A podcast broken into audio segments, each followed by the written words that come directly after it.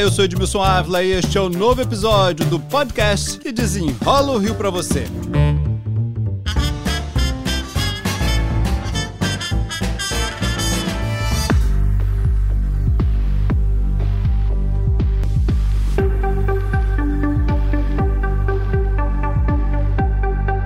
Gente, de janeiro a março deste ano, foram registrados mil, 1.117 casos de roubo de cargas no estado. Aumento de 9,7%, quase 10%, né, gente, em relação ao mesmo período de 2022. O levantamento é da Federação das Indústrias do Rio de Janeiro, por isso, meu convidado para desenrolar o assunto é Isaac Overney, gerente de infraestrutura da Fijan, a quem eu já agradeço pela participação. Oi, Isaac, muito obrigado, hein? Edmilson, tudo bem? Prazer é nosso de participar aqui com você.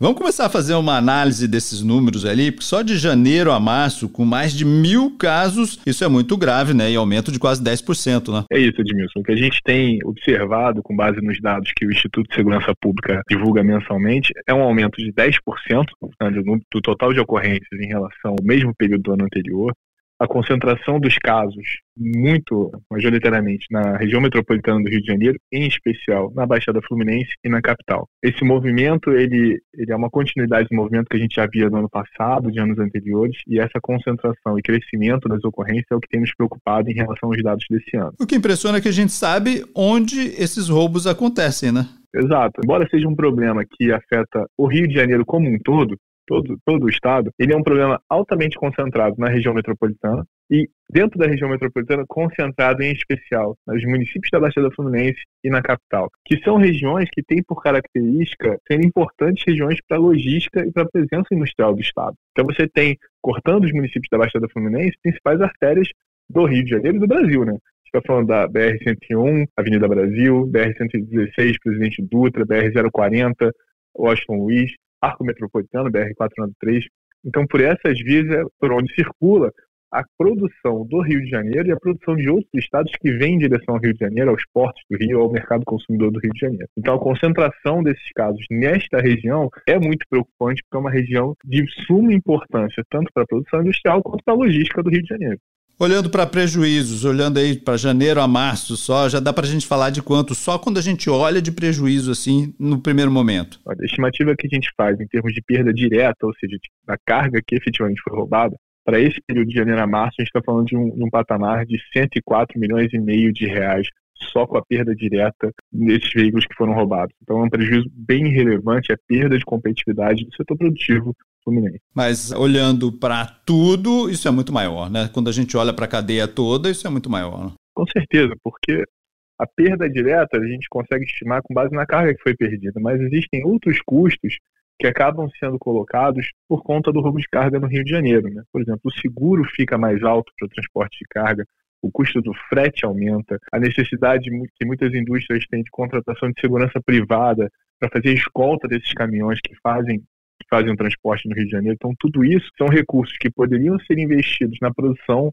poderiam ser destinados, por exemplo, a uma redução de preço e acabam não sendo porque precisam ser destinados para a prevenção de perda. Então, existe a perda direta, que é essa que a gente consegue calcular e consegue visualizar, mas existe um outro impacto que é ainda mais nocivo, que é, que é o custo da prevenção, que é o, que é o, impacto dos desdobramentos do roubo de carga no Rio de Janeiro, na economia do Rio. Isso é preocupante também. Então chega um momento que eu estou gastando tanto na prevenção, tanto na segurança, que eu esqueço de olhar para o meu negócio, né? Exatamente. E você acaba tendo empregos que potencialmente poderiam ser gerados, e a gente está falando de regiões, por exemplo, da Baixada Fluminense, que são regiões que tem população, que carecem de novas oportunidades de emprego, uma região nevrálgica, né, importantíssima para o Rio de Janeiro, que acaba perdendo oportunidades de desenvolvimento por conta do problema do roubo de cargas, que afeta não só a indústria que está perdendo o, o, seu material, não só o transportador, que eventualmente tem um caminhão perdido ou não, mas afeta toda a sociedade justamente nesses impactos, investimentos que deixam de ser feitos no Rio de Janeiro por conta da situação da segurança pública aqui no roubo de carga. Bom, nós estamos falando num primeiro momento, a empresa vai perdendo competitividade, né? Vamos supor, ah, meu produto começa a ficar mais caro, fica mais difícil botar no mercado, competir, vou vendendo menos. E no segundo momento eu começo a demitir, né? Se eu vendo pouco, se o meu negócio dá pouco dinheiro, eu começo a diminuir. E aí eu começo a destruir empregos também, né? Perfeitamente.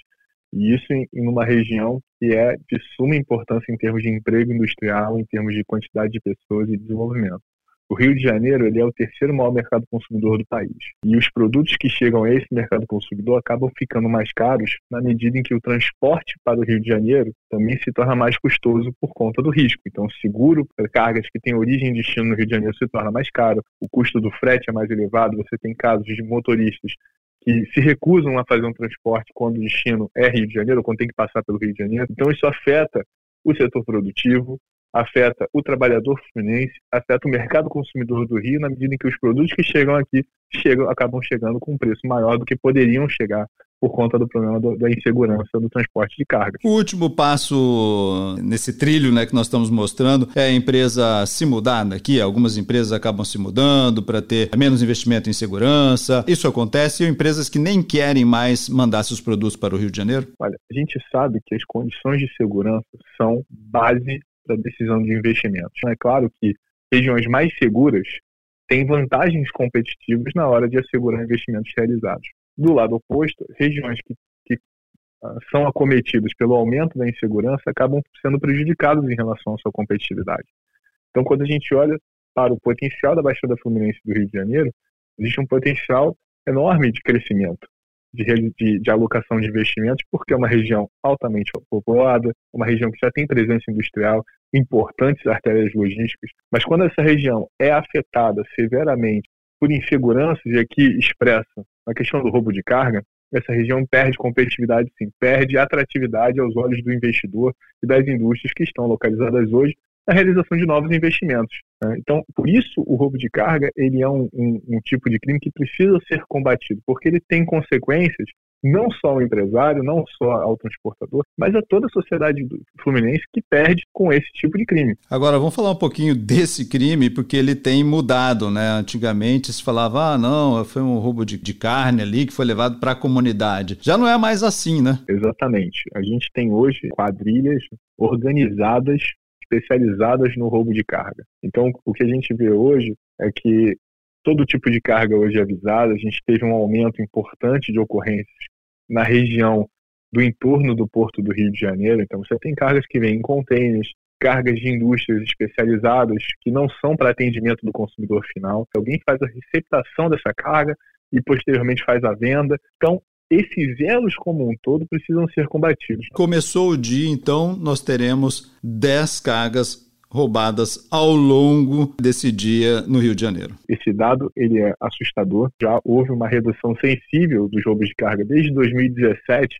O que tem nos preocupado justamente esse aumento que foi registrado agora em março aumento de 10% no continente. Então a questão é o combate ostensivo ali na rodovia ao, ao indivíduo que efetivamente está abordando os caminhões, está roubando a carga, é o combate aos armazéns deste roubo de carga localizados ali no entorno das principais rodovias que precisam ser combatidos, é o receptador dessa mercadoria ilegal, é o indivíduo que está comercializando e também uma conscientização da própria sociedade. Nós todos precisamos ter a consciência de que um produto que tem uma origem ilegal, que eventualmente está muito mais barato, tem um preço muito menor do que ele costuma ter, ele pode ter uma origem irregular e você está alimentando esta cadeia.